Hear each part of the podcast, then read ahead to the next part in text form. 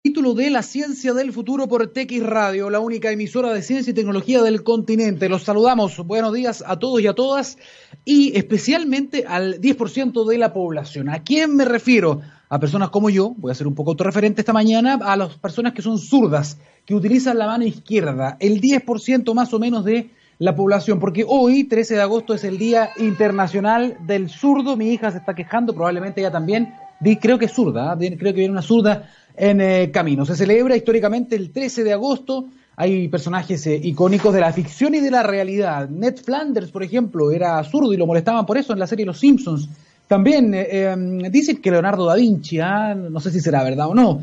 lo cierto es que justamente hay un porcentaje pequeño de la población que utiliza más la mano, la mano izquierda. Se han hecho estudios se ha logrado determinar que esto se determina más o menos en la octava semana de gestación, por lo tanto, zurdo se nace zurdo no se hace eh, y es una condición entonces que acompaña a los hombres y a las mujeres desde, desde que nacen. Se ha estudiado a nivel de la neurología, a nivel del funcionamiento del cerebro, no se han identificado muchas eh, características, sí se ha asociado a algunos eh, elementos o, algunas em, condiciones. Por ejemplo, se sabe que la, la surdera se le llama, ¿no? Existe hace más de 12.000 años, hay algunas pinturas rupestres que han logrado los científicos determinar que se hicieron con eh, la mano, la mano izquierda. Eh, de todas maneras, eh, tiene que ver con la organización del sistema nervioso. ¿ah? ¿Y ¿Qué determina que una persona sea zurda o sea diestra? Todavía no, no se sabe, no está, no está muy claro. Pero ¿qué se sabe sobre los zurdos?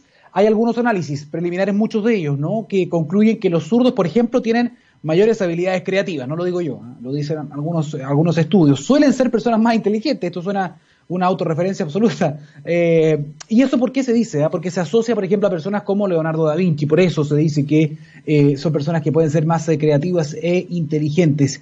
Sin embargo, no todo es bueno. Hay otros estudios que demuestran que también las personas que usan más la mano izquierda son más propensas a tener cierta inestabilidad emocional y mental, aunque la información es muy em, difusa, porque inicialmente en algunos momentos de la historia, momentos oscuros quizás de nuestra historia, utilizar la mano izquierda era muy mal visto. Eh, la Inquisición pensaba que las personas zurdas eran adoradores de Satán. Eh, por ejemplo, se les castigaba, o el, gobierno, en la dictadura de Franco también, se intentó corregir a los niños que usaban eh, la, mano, la mano izquierda.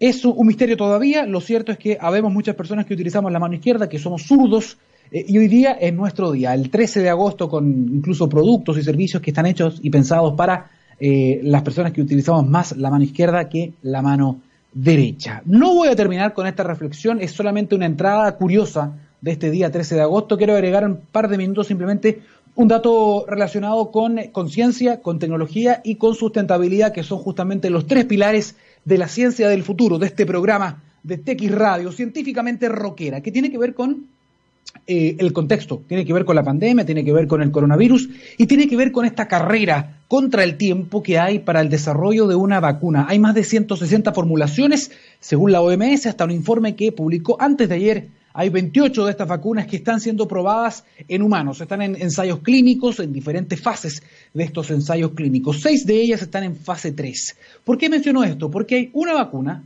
muy particular que va un poquitito más atrás, va muy bien en todo caso, va en la fase 1 ha hecho el primer ensayo con eh, seres humanos con muy buenos resultados. Pero esta vacuna llama mucho la atención, eh, se está formulando en Estados Unidos, es de un laboratorio que se llama Novavax, que fue apoyado por el gobierno por un programa que se llama Warp Speed, que está acelerando los tratamientos y vacunas más prometedoras. Le dieron, le inyectaron 1.600 millones de dólares, pero además la fundación de Bill y Melinda Gates también apoyaron esta vacuna de esta compañía basada en Maryland, una compañía pequeña, pero que tiene una tecnología muy interesante. ¿Y qué tiene que ver con nosotros? Dirá usted. Bueno, mucho. Esta es la, una de las pocas formulaciones y una muy prometedora que utiliza una nanopartícula ¿no? especial que asemeja o que imita a la, a la proteína S del virus, pero además tiene un componente clave. Sin este componente no funcionaría. Y es un componente que se llama saponina. Es un compuesto, un compuesto natural que se obtiene de dónde? Del quillay un árbol nativo de nuestro país que está en la zona central. Eso se extrae, se purifica, se procesa en nuestro país con una técnica patentada a nivel mundial para sacar justamente la saponina que se requiere como complemento a esta vacuna. Lo que hace este polvito, que es un, polvo, es estimular el sistema inmune. Lo interesante de todo esto es que se probó esta vacuna sin este componente que se le llama adyuvante. Se probó sola en babuinos y logró una respuesta inmune interesante, positiva. Sin embargo, cuando se probó con este compuesto, con este compuesto clave, mejoró en varias decenas de veces la reacción del sistema, del sistema inmune. Es decir, tienen que usar menos cantidad de vacuna y con este, si usan menos cantidad de vacuna y le agregan este adyuvante, el resultado es muchísimas veces mejor. Sin duda es revelador, es revolucionario. Esta saponina, en todo caso, se ha usado para otras vacunas, pero no lo sabíamos. Puede ser clave para una de las vacunas que podrían ser o resultar eficaces en el mediano plazo. Y lo interesante de esto es que usa el quillay, un árbol endémico, un árbol nativo, un árbol mediterráneo que, están, eh, generando un círculo virtuoso. ¿Por qué? Porque a raíz de que va a aumentar la demanda de saponina, ellos van a tener que, y ya lo están haciendo, la, empresa se llama Desert King en Chile, y están haciendo plantaciones eh, de gran nivel en áreas importantes, plantaciones o cultivos de quillay, que está compitiendo con plantaciones de eh, especies exóticas como el eucaliptus y el pino. La diferencia es que en estas especies, en el quillay se genera todo un impacto positivo en la capa vegetal, llega también flora, llega fauna, y ellos no talan los árboles completos, sino que sacan solamente partes para utilizar partes de la corteza. Es decir, hay un manejo sustentable y aumenta también esta biomasa que es tan relevante para el eh, ecosistema de, nuestro país. Así que hay un círculo completo, es eh, completamente circular esta solución que tiene que ver con ciencia, que tiene que ver con medicina y que tiene que ver también con sustentabilidad y con mejorar también la salud de los ecosistemas de nuestros bosques. Dicho eso, les queremos decir algo.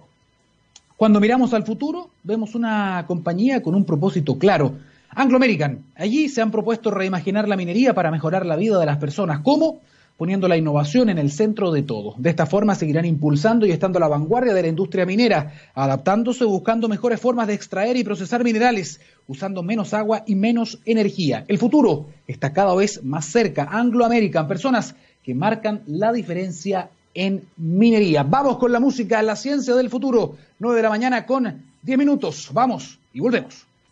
9 de la mañana con 13 eh, minutos, estamos de vuelta en la ciencia del futuro y ya estamos conectados a esta hora con nuestro primer entrevistado de la mañana, Jordan Butler, CEO de Clean Light. Bienvenido Jordan a la ciencia del futuro, buenos días. Buenos días Daniel, muchas gracias. ¿Cómo va todo? Le, hemos preguntado a nuestros entrevistados, porque estamos en contexto de pandemia, no hay que olvidar eso, no hay que olvidar que no hay que bajar la guardia, ojalá dentro de lo posible no salir de la casa. Dicho eso, Jordan, ¿cómo están ustedes? ¿Cómo está la familia con todo esto?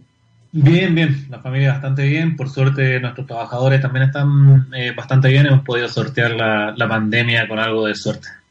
Espérate, ¿ustedes han seguido trabajando? ¿No has tenido que, mm, sé, acogerte a la ley eh, para poder, no sé, congelar a algunas personas, etcétera? ¿Cómo lo han hecho con eso? No, eh, por suerte tuvimos Tuvimos, somos una empresa esencial del Estado porque damos soporte a la minería a través de la energía solar y además algunas municipalidades estamos entregando el servicio. Por lo tanto, somos empresa esencial y con eso tuvimos la suerte de no tener que suspender a nadie ni despedir a nadie en este, en este periodo. Tenemos a todos nuestros trabajadores sanos y salvos en nuestra, en nuestra fábrica. Bien, qué bien que así sea, qué bien que así sea, de verdad. Pero aparte es muy interesante porque eh, me gustaría que nos puedas contar un poquitito qué es lo que ustedes están dedicados, porque yo ya lo sé, yo ya lo sé porque ya leí un poquito, pero es muy, es muy relevante lo que hacen que tiene que ver con energía solar, con generación sustentable de energía, energías renovables, pero para la minería ese es como su foco principal, pero lo interesante es que también se están abriendo al, al, mercado domiciliario, ¿no? a las soluciones para las casas, para las personas, y es algo que ha ido aumentando, pero que todavía quizás queda mucho campo todavía por delante, ¿no? Claro, eso, eso es exactamente lo que ocurre. Hay demasiado potencial en Chile para ocupar la energía solar en distintos aspectos, en la minería, en la industria y también en uso residencial, pero hay un gap muy grande tanto de conocimiento como de cercanía a la tecnología. Partimos hace dos años entregándole soluciones a la minería de uso de energía solar, pero en maquinaria eh, y empezamos a fabricar torres de iluminación solar, generadores mineros solares, eh, semáforos solares en su momento. Entonces acercamos un poco la energía solar al real uso que se le necesitaba en la minería eh, y en la industria de la construcción. Ahora estamos haciendo lo mismo para el mundo residencial. Es muy difícil que alguien llegue a tener energía solar porque, porque a veces te venden unos kits que hay que empezar a entender de inversores, de reguladores, que uno no sabe bien cómo instalarlo nosotros lo simplificamos todo y lo, metimos todo en una Solbox, así le llamamos nosotros, Solbox, que es un generador solar que viene con todo dentro. Entonces la persona solamente se preocupa de conectar los paneles y esta máquina con todos sus accesorios adentro, con las baterías adentro, con su regulador, inversor, etcétera, ya te da energía 220, no te tienes que preocupar de nada, de conocer ningún término técnico ni nada por el estilo. Jordan, ¿este Solbox, este generador solar, lo fabrican ustedes? Lo fabricamos nosotros acá en Chile, nosotros estamos, somos fábrica. Ah, qué bueno, ah, porque eso también es un valor agregado. Generalmente muchas veces, muchas veces importamos este tipo de equipos, pero lo interesante acá es que lo están fabricando ustedes y entiendo que es el único generador solar hecho en Chile, ¿no?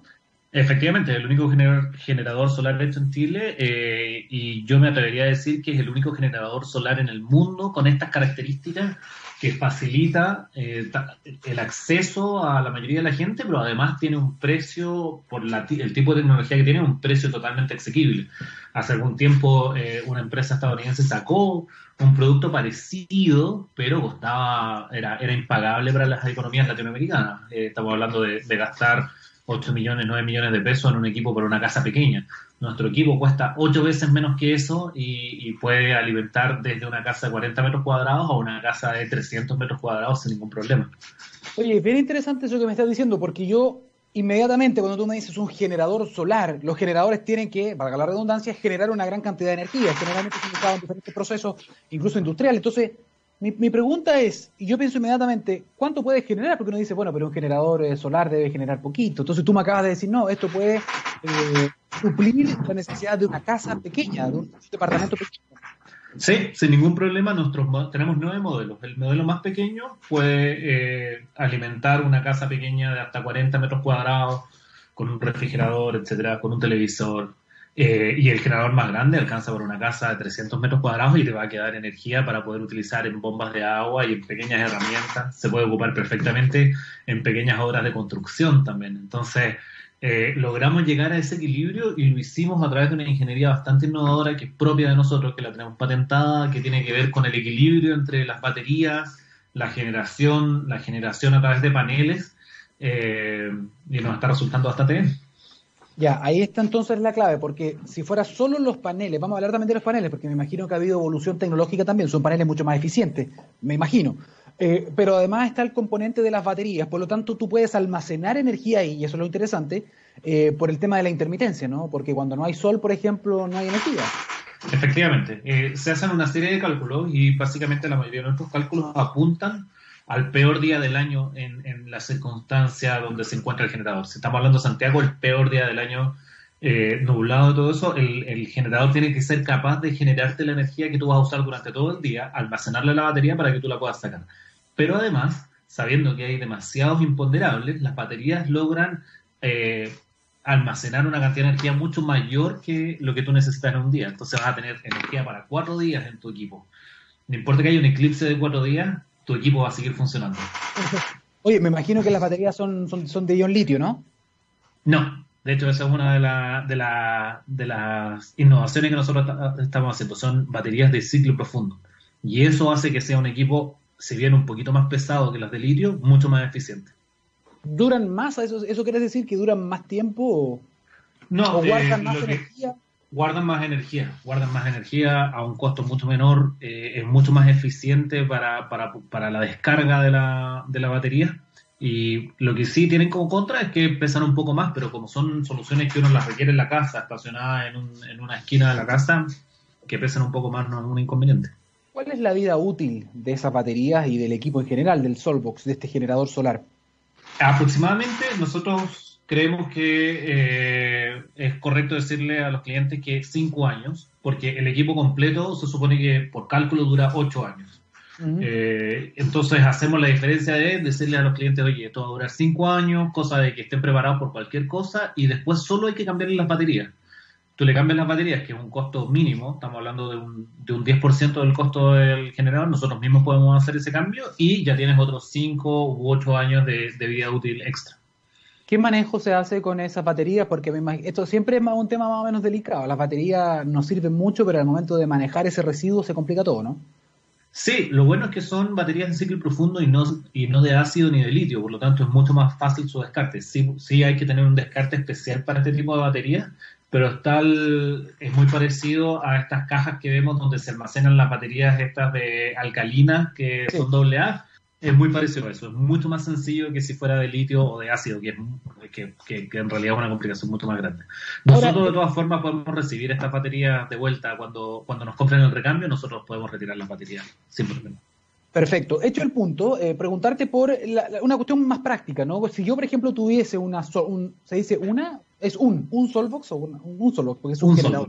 Un Solbox. Si yo tuviese un Solbox, por ejemplo, y tengo un departamento, eh, esto está hecho para que yo tenga que llevarlo, ¿cuánto tiempo tengo que exponerlo al sol? ¿O lo dejo en, la terraza? Eh, ¿Requiere un tiempo de carga? Más o menos, ¿cómo lo pensaron? Mira, el Solbox es una máquina que parece un CPU de estos antiguos de computador. Sí. Eh, y a este, este tiene un cable que conecta los paneles. Entonces tú puedes tener los paneles en el techo de tu casa y el Solbox adentro entregándote energía. O puedes tener en un departamento tu Solbox al lado de tu mesa de centro, por ejemplo, para sacar energía, eh, cargar el teléfono, eh, encender el televisor y los televisores, los paneles solares en la terraza. Y eso lo hace muy sencillo de maniobrar. Tú pones los paneles donde quieras, lo conectas con este cable que nosotros mismos incluimos de, de 6 a 7 metros y, eh, la Solbox el Solbox lo pones adentro de, la casa y cerca de donde lo vas a utilizar. 9 de la mañana con 22 minutos, en la ciencia del futuro. Estamos conversando hasta ahora con eh, Jordan Butler, el CEO de Clean Light, una empresa nacional chilena de valor agregado que ha fabricado el primer generador solar llamado eh, eh, no, son, Sam, Sam, Solbox, iba a decir Sam como en inglés, no, es Solbox. Solbox. De hecho, si quieren verlo, porque es importante ver las cosas, justamente tú nos hablabas de las dimensiones, ¿no? que es como el tamaño de una CPU un poquito más antigua de computadora, eh, pero Cleanlight tiene redes sociales, así que eh, Cleanlight CL, si es que no me equivoco, lo estoy mirando acá, porque hay fotografías justamente para poder dimensionar el tamaño también de este equipo. Lo ponen al lado, por ejemplo, de una lavadora. Entonces eso te da una idea de que, obviamente, está energizando esa lavadora, pero además te, da la idea del tamaño, que es bien interesante, está bien logrado eso. Y viendo, viendo también esta, esta, esta página o este Instagram, veo que ustedes tienen otros productos también muy llamativos. Por ejemplo, tienen eh, algunas antenas de comunicaciones y, lo que me quiero detener, un semáforo solar, que además es un semáforo móvil. Tú lo puedes ir moviendo este semáforo, ¿no?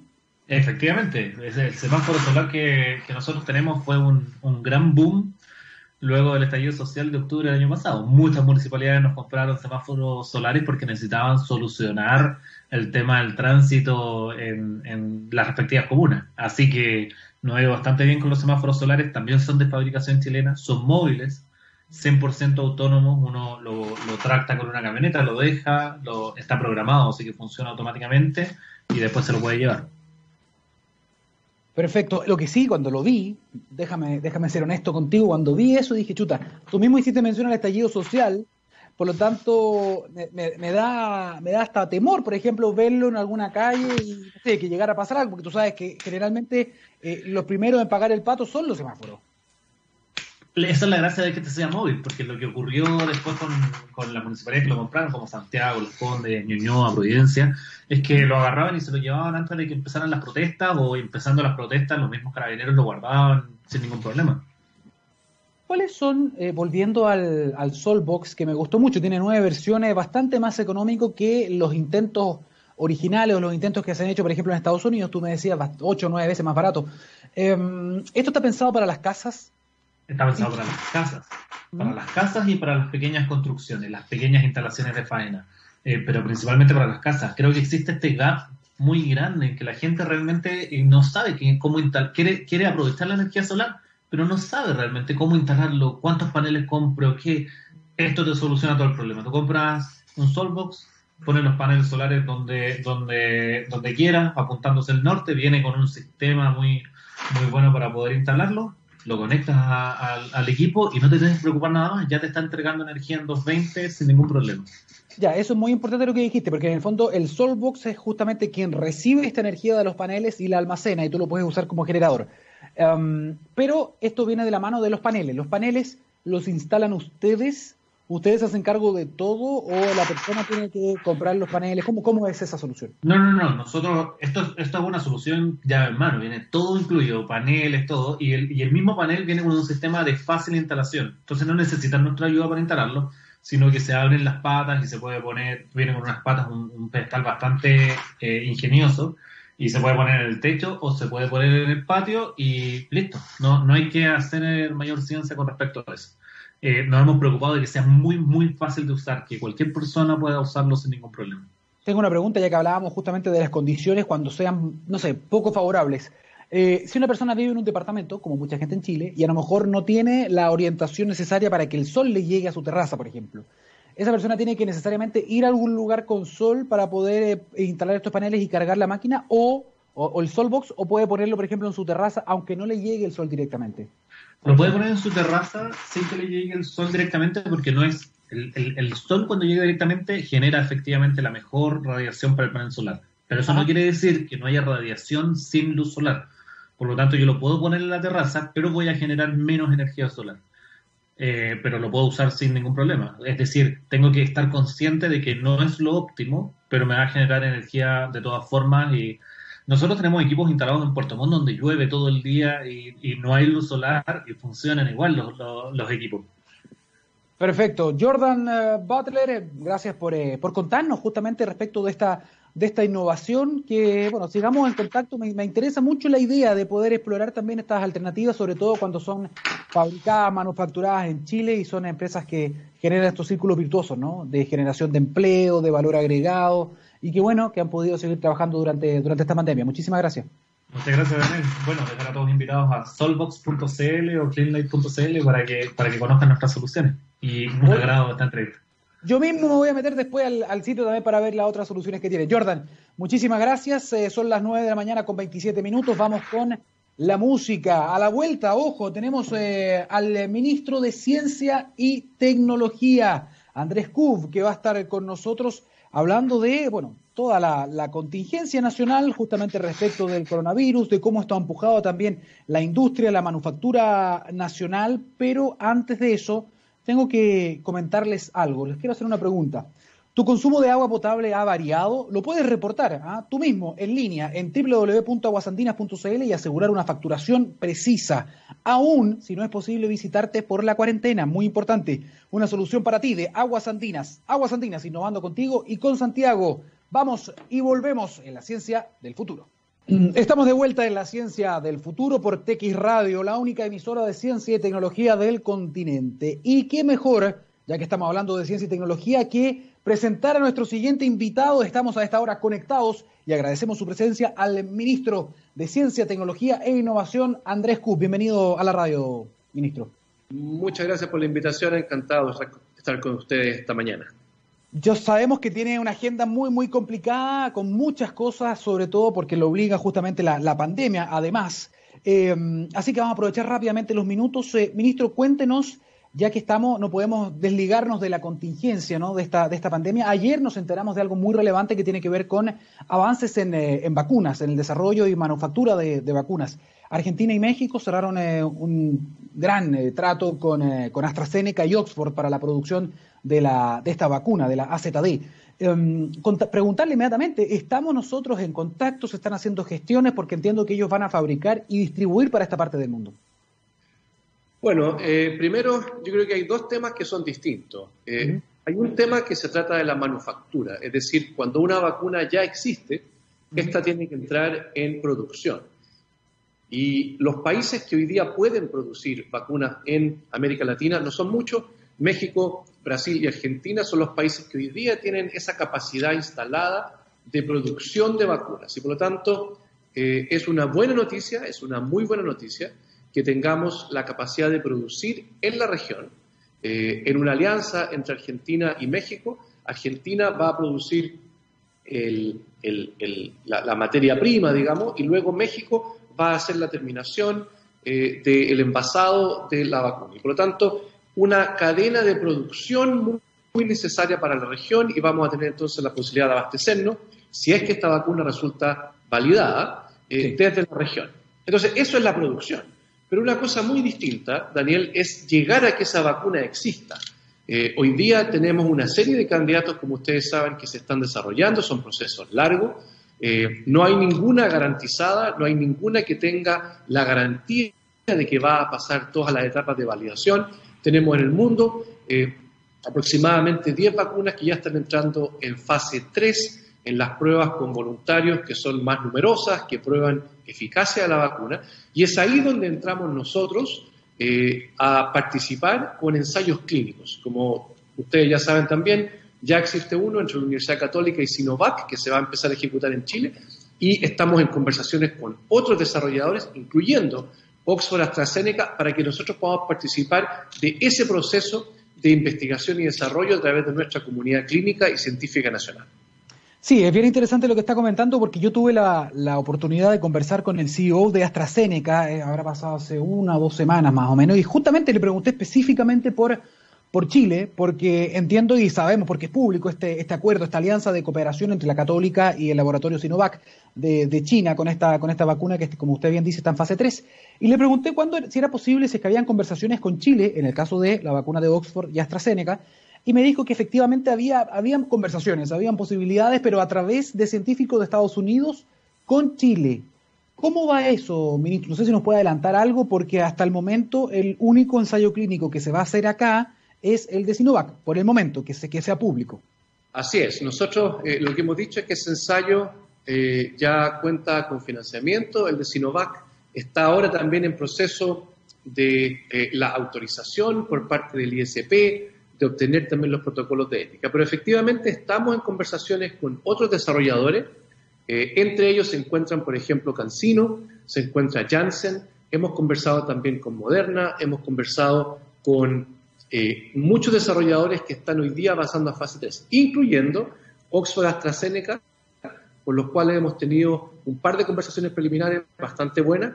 Lo que ocurre es que el ensayo clínico grande que va a hacer Oxford y AstraZeneca se va a hacer en Estados Unidos con el reclutamiento de 30.000 voluntarios. Eh, sin embargo, como parte de ese ensayo clínico, se están buscando también sitios internacionales que puedan ser parte de ese ensayo clínico y en ese sentido nosotros estamos explorando la posibilidad de tener un ensayo clínico con Oxford en Chile como parte de un gran estudio internacional que se está conduciendo hoy día eh, para la fase 3 de la vacuna. Por lo tanto, estamos en conversaciones, esas conversaciones están avanzadas y espero que las próximas semanas podamos tener noticias eh, más eh, ciertas de esto y por lo tanto creo que podemos avanzar rápidamente, no solamente con el candidato Sinovac, sino que con otros también que estamos en un periodo de conversaciones, pero que esas conversaciones ya están avanzando. Ministro, tengo que preguntarle esto porque hoy día tenemos acceso a opiniones diversas de, también muchos eh, especialistas, muchos expertos en diferentes materias de salud, ¿no? Y usted sabe que uno está siempre dispuesto y está se expone al escrutinio público muchas veces, usted lo sabe por su labor también. Por lo tanto, eh, cuando se hizo público este convenio y también el apoyo con recursos que le faltaba al ensayo clínico de la vacuna de, de Sinovac con la Universidad Católica, surgieron también muchos críticos, no, cualquier persona, especialistas también, que decían y que criticaban la manera en que se escoge la institución que va a estar detrás de esto. Entonces decían, ¿por qué esa universidad? ¿Por qué ese laboratorio? ¿Por qué no hubo un concurso público? ¿Qué puede responder usted frente a ese tipo de crítica, ministro? A ver, eh, yo creo que dos cosas también que son importantes. La primera es que nosotros hemos creado una gobernanza de esta estrategia nacional y la hemos creado con tres con tres instancias. La primera es un comité interministerial formado por el Ministerio de Salud, el Ministerio de Relaciones Exteriores y el Ministerio de Ciencia, que tiene entonces la función de recomendarle al presidente de la República candidatos para que Chile pueda apoyar el desarrollo de una vacuna.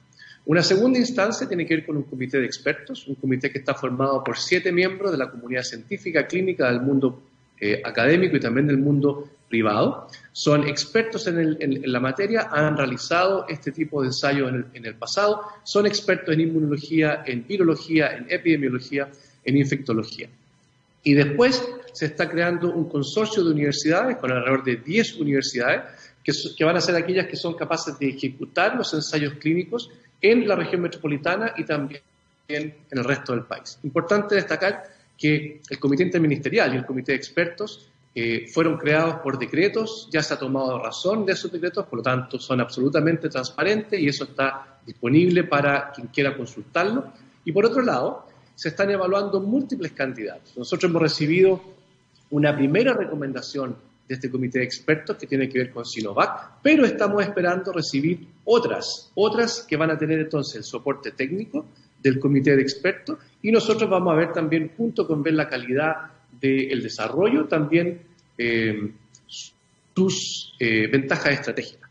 Por lo tanto, aquí hay dos cosas que aclarar. El proceso ha sido totalmente transparente y por otro lado, no se trata solamente, Daniel, de identificar cuáles son los candidatos que están más avanzados en el mundo. Lo que tenemos que hacer es que esos candidatos vean que Chile es un excelente socio para llevar adelante esos ensayos clínicos. Y esto no es fácil, no muchos países lo pueden hacer. ¿Y nosotros por qué podemos atraer a los mejores candidatos? Porque tenemos una comunidad científica muy robusta, porque se ha hecho esto en el pasado y porque tenemos hoy día una muy buena medición de lo que está pasando. Tenemos muy buena información y seguimiento de la pandemia en nuestro país. Por lo tanto, somos como país un lugar atractivo, un lugar que puede ser un buen socio. Y eso no lo logran muchos países. Y en ese sentido, es por esa razón que estamos en contacto con los mejores desarrolladores a nivel mundial y con aquellos que están más avanzados. Yo te mencioné eh, Sinovac, te mencioné CanSino, Oxford, Janssen. Esos son los desarrollos que están más adelantados en el mundo. Por lo tanto, es una gran noticia para Chile que esos desarrollos estén mirando al país como un socio estratégico de calidad para conducir ensayos clínicos que son relevantes a nivel global. Le faltó sí un, factor más, ¿ah? no lo mencionó. Y hay un factor más que tiene que ver con que tienen que hacer estos ensayos fase 3 en lugares donde también hay mucho virus circulante, donde hay muchos casos. Por eso es que se está mirando a América Latina también. Y Chile tiene una gran cantidad de casos aún. Por lo tanto, también eso es un tema. Es un tema muy importante porque la vacuna tiene que probarse en un lugar donde hoy día haya circulación viral. Eh, sabemos que, por ejemplo, hoy día América Latina es un buen lugar, eh, pero Europa también está teniendo eh, nuevos casos y, por lo tanto, también se están conduciendo algunos ensayos clínicos en Europa. Se van a conducir también en Estados Unidos. El caso de Sinovac, por ejemplo, se va a hacer simultáneamente en Chile y Brasil. En Chile con 3.000 voluntarios, en Brasil con 10.000 voluntarios. Por lo tanto, es importante que exista circulación viral porque uno lo que necesita no es solamente probar que la vacuna sea segura, que es fundamental, también que produzca la respuesta inmune, pero finalmente lo más importante es que nos proteja de la enfermedad. Y para eso entonces necesitamos tener un sistema, un, entorno que nos permita ver cómo se comparan las personas vacunadas y no vacunadas y si efectivamente la vacuna protege de la enfermedad, que es el objetivo final de este tratamiento. Ministro, muy breve porque quiero preguntarle también por otros temas distintos a la contingencia, pero eh, entendemos que el momento en que una vacuna pase el, estudio fase 3, que demuestre que es eficaz, que es segura, falta todavía. A pesar de la velocidad del desarrollo para que sea algo seguro, eh, falta todavía bastante. Algunos dicen quizás 2021, quizás 2022. Por lo tanto, le pregunto muy rápidamente, ya que Argentina, Brasil y México, que ya tienen la capacidad de producir, de envasar, en Chile también se estuvo insinuando la idea de hacerlo. Esta pandemia nos ha ayudado a relevar mucho el rol de la ciencia y quizás recuperar la capacidad productiva de vacunas. Se habló de Antofagasta y, históricamente el ISP también produjo vacunas. ¿Se está viendo alguna posibilidad a lo mejor de revivir esa industria? Yo creo que de todas maneras, Daniel, una de las cosas que nosotros hemos insistido mucho en esta epidemia es que tenemos que dejar capacidad instalada. En aquellos ámbitos donde esta epidemia no nos pilló bien parados, tenemos que solucionarlo y tenemos que trabajar para para que en un futuro tengamos esas capacidades. Eh, manufacturar vacunas ciertamente es una posibilidad. Lo que tenemos que tener claro es que tenemos que trabajar hoy día en plazos muy acotados eh, para la manufactura de esta vacuna. Y eso requiere de, una, de, de un tiempo que probablemente no lo vamos a alcanzar a hacer con una planta de manufactura local. Eh, la planta debiese estar plenamente operativa en menos de 12 meses y eso es muy difícil para una planta que tiene que recién comenzar a diseñarse y luego a construirse. Sí tenemos eh, la posibilidad de dejar capacidades instaladas para una próxima oportunidad. En ese sentido, proyectos eh, como el del norte, de establecer una planta de manufactura de vacuna aquí, aunque sea de algunas de las etapas, es un proyecto importante que tenemos que tener en mente para el futuro sin ninguna duda. Eh, ministro, también, ya que estamos hablando de tecnología, de manufactura nacional, hay muy buenos ejemplos que tienen que ver, por ejemplo, con el tema de los ventiladores mecánicos. Eh, en tiempo récord, en meses, eh, hubo varias iniciativas, hay varios que están pasando por esta iniciativa en Respiro para Chile, pero ustedes ya oficialmente han recibido y le han entregado su bendición, por así decir, a tres, por lo menos entiendo yo, tres ventiladores ya terminados, ¿no? Producto de la innovación y la manufactura nacional. Ese es un gran ejemplo. ¿hay, ¿Hay más novedades respecto de eso, bueno, como tú dices, nosotros ya eh, hicimos la, recepción de los dos primeros ventiladores, el que se creó entre ASMAR y la Universidad de Concepción y otro que se creó eh, entre empresas asociadas a la Fuerza Armada, DTS, ENAR y FAMAE. Esos se entregaron hace un par de semanas. Fueron los primeros equipos que pasaron todas las etapas de validación, técnica, preclínica y clínica, eh, algunos de ellos ya se están usando en, pacientes, por lo tanto, una gran demostración de nuestra capacidad de innovación y emprendimiento en este ámbito de la tecnología, de dispositivos médicos, pero también eh, tenemos la buena noticia de que hoy día vamos a visitar también a un tercer prototipo que ya termina, que también pasó todas las etapas de, validación, que es un prototipo que eh, se generó dentro de la Universidad Católica eh, y por lo tanto, una muy buena noticia porque estamos viendo que eh, ventiladores mecánicos producidos en Chile, diseñados, producidos en Chile, están siendo capaces de cumplir con los más altos estándares internacionales en términos técnicos y finalmente en su función eh, en asistencia a pacientes. hemos tenido mucho cuidado en establecer estas validaciones porque son equipos que salvan vidas, que se, que se utilizan en persona y por lo tanto tienen que pasar entonces las pruebas más rigurosas eh, para poder garantizar eh, la calidad y su seguridad cuando se usen en nuestro sistema de salud. Y estamos entonces muy contentos de que hoy día vamos a visitar eh, junto con la Universidad Católica, entonces este tercer prototipo que ya termina. Y de aquí para adelante, Daniel, empieza otra etapa, que empieza, empieza una etapa de un estudio de mercado, ver dónde estos ventiladores pueden contribuir en Chile o en el exterior a combatir la epidemia.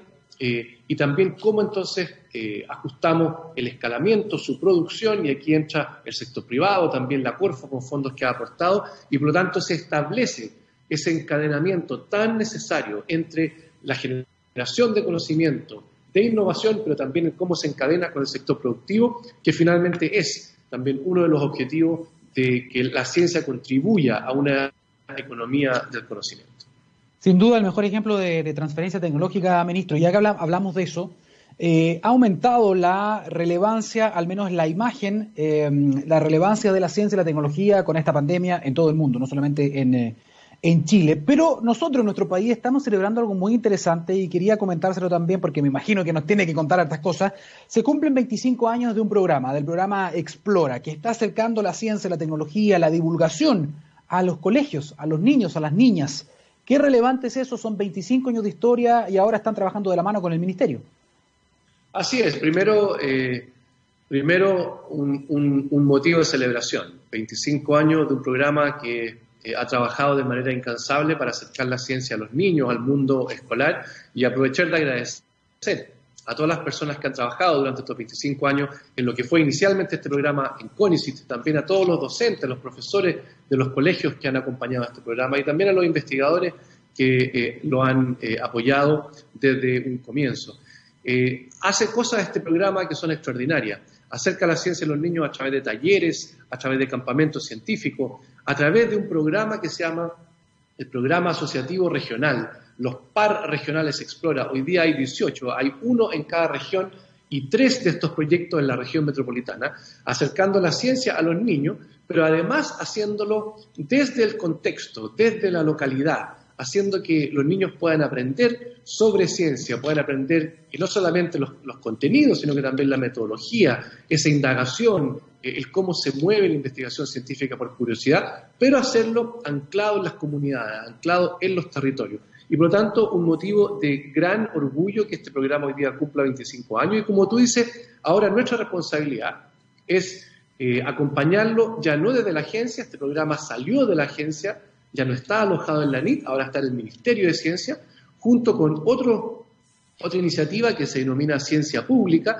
porque eh, un aspecto es llevar la ciencia al mundo escolar, otro también es llevarlo a los, eh, a los espacios culturales y cómo la ciencia también llega al resto de la ciudadanía.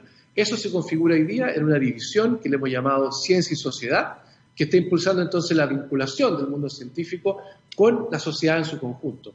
Y ahí entonces hoy día está alojado Explora, que va a continuar teniendo esta función de llevar la ciencia al mundo escolar, a los niños donde queremos, que se constituya en eh, la forma como los niños exploran el mundo a través de la curiosidad, acompañarlos en ese descubrir, acompañarlos porque estamos muy preocupados de formar talento científico, formar talento científico, desarrollarlo, y no solamente para que sea parte de la academia, de la investigación científica, sino que para que esas personas formadas en investigación científica también en un futuro cercano sean capaces de poblar las empresas, el Estado, las organizaciones no gubernamentales, donde hace muchísima falta que este talento eh, científico, guiado por la curiosidad, estas mentes que están ahí explorando, pueblen los distintos nichos, como le llamamos nosotros en un, lenguaje bien ecológico, de este ecosistema eh, donde el conocimiento tiene que ser parte de nuestra sociedad y por lo tanto eh, Explora va a seguir jugando un rol absolutamente fundamental. De hecho, hoy día y mañana se está realizando un taller eh, que se llama Compartiendo Aprendizaje, donde se está juntando la comunidad Explora con docentes, con investigadores para compartir los aprendizajes eh, de estos 25 años y proyectarlo hacia el futuro ahora con la institucionalidad del Ministerio de Ciencia. Usted mismo, ministro, tiene que haber participado varias veces de alguno de estos programas. Usted es un neurocientífico antes de ser ministro, me imagino. Yo participé muchas veces de Mil Científicos, Mil Aulas, que es otro de estos programas donde los científicos van a las salas de clase eh, también participé en campamentos científicos y también, por supuesto, participé en investigación escolar junto a algunos profesores y profesoras, algunos estudiantes eh, que eh, lograron hacer investigaciones en el ámbito de la neurociencia, pero en el colegio y, llevar esa investigación con, con, altos estándares, incluso para que fueran publicadas. Por lo tanto, siempre estuve muy contento de poder participar de esos programas de difusión, de acercamiento de la ciencia a los jóvenes y por eso que también ha sido un motivo de, mucha alegría traerlo al Ministerio y hacerlo un, ámbito prioritario de nuestro trabajo. Sin duda, y lo importante es alinear también, me imagino, esos contenidos con las áreas prioritarias productivas de Chile. Tenemos oportunidades importantes, hidrógeno verde, usted la sabe mejor que yo, energías renovables en general, astronomía, por lo tanto me imagino que también van alineados esos conocimientos que se entregan para posibles futuros científicos que necesitemos en esas áreas, ¿no? Por supuesto, y, no solamente, y no solamente definirlas como áreas prioritarias. A mí me gusta más definirlas como desafíos. Tenemos hoy día desafíos en Chile que son urgentes, desafíos que son ineludibles. Eh, tenemos el tema de cómo el cambio climático está afectando nuestras vidas. Eh, una sequía que eh, a todas luces, a pesar de que hemos tenido un año más lluvioso, sabemos que vienen años más secos donde se establece como la nueva norma esta escasez de recursos hídrico. Tenemos también la revolución tecnológica, la inteligencia artificial y cómo nos subimos a ese carro. Por lo tanto, muchos desafíos que son urgentes, que son ineludibles, y para abordar esos desafíos necesitamos talento, necesitamos creatividad, necesitamos que eh, los abordemos de una manera interdisciplinaria, donde converjan distintos saberes. Eh, esa es la manera como lo estamos mirando. Más que decir esta área o esta área prioritaria, estamos diciendo tenemos desafíos que son urgentes, que son ineludibles, no tenemos opción, pero atacarlos de frente y por lo tanto ahí es donde creemos que el talento es absolutamente necesario para el futuro del país, para una economía más sostenible, para un desarrollo que le hemos llamado integral. Otra cosa que es ineludible, ministro, son los compromisos en la agenda. Eh, y nosotros lo, teníamos con usted este compromiso, así que le queremos agradecer. Está en la hora también para que continúe con su día. Muchísimas gracias por, eh, por este contacto, ¿no? por estar con nosotros acá en la, en la Ciencia del Futuro en TX Radio. Muchas gracias a ti, Daniel. Eh, un, gusto estar con ustedes de nuevo eh, y les deseo mucho éxito en lo que queda del día. Que le vaya muy bien, ministro de Ciencia y Tecnología, Andrés Kuf, que está con nosotros, estuvo con nosotros ya a esta hora porque tiene que irse en eh, la ciencia del futuro. Despedimos entonces al ministro, fue un gran contacto y queríamos también aprovechar de mandarle un saludo a, Olga Barbosa, Ceremi de Ciencia y Tecnología justamente de la macrozona sur, que trabaja de la mano con el ministro, está haciendo muchísimas cosas en la zona sur de nuestro país para empujar la ciencia, la tecnología, la evidencia científica y llevar adelante un montón de programas ¿ah? que no tienen que ver solamente con, con la pandemia en el sur de nuestro país, sino que con el desarrollo tecnológico y también cerrar las brechas sociales. Estamos conectados y quería comentarles que Huawei, sí, Huawei, trabaja permanente e incansablemente para derribar la brecha digital y satisfacer las necesidades de Chile y el mundo en materia de conexión. La empresa tiene como propósito que los servicios digitales sean más accesibles para todos y busca soluciones en base a investigación y desarrollo para transformar la industria de la tecnología, aportando operaciones más eficientes, nuevos modelos de negocios y mejores experiencias para las personas. Huawei, llevar lo digital a cada persona, hogar y organización para un mundo inteligente y totalmente conectado. Dicho eso, comenzamos a despedir el capítulo de esta semana. Queremos que tengan un gran fin de semana. Les recordamos, por favor, como todos los programas acá en TX Radio, que se cuide lo más posible. El virus sigue ahí, no hay que bajar los brazos, hay que seguir extremando las eh, precauciones. Trate de no salir de la casa, lávese mucho las manos, póngase mascarilla si es que tiene que salir, hágalo con todos los resguardos eh, posibles. Son los consejos que le entregamos en, eh, en la radio. Ya lo sabe, TX Radio científicamente rockera. Dicho eso, los dejamos invitados a Move, el programa de. Mm, electromovilidad con Vale Ortega, que viene justamente después de la ciencia del futuro, y nos reencontramos nosotros el martes a las 9 de la mañana por la ciencia del futuro. Que tengan un gran fin de semana. Nos vemos.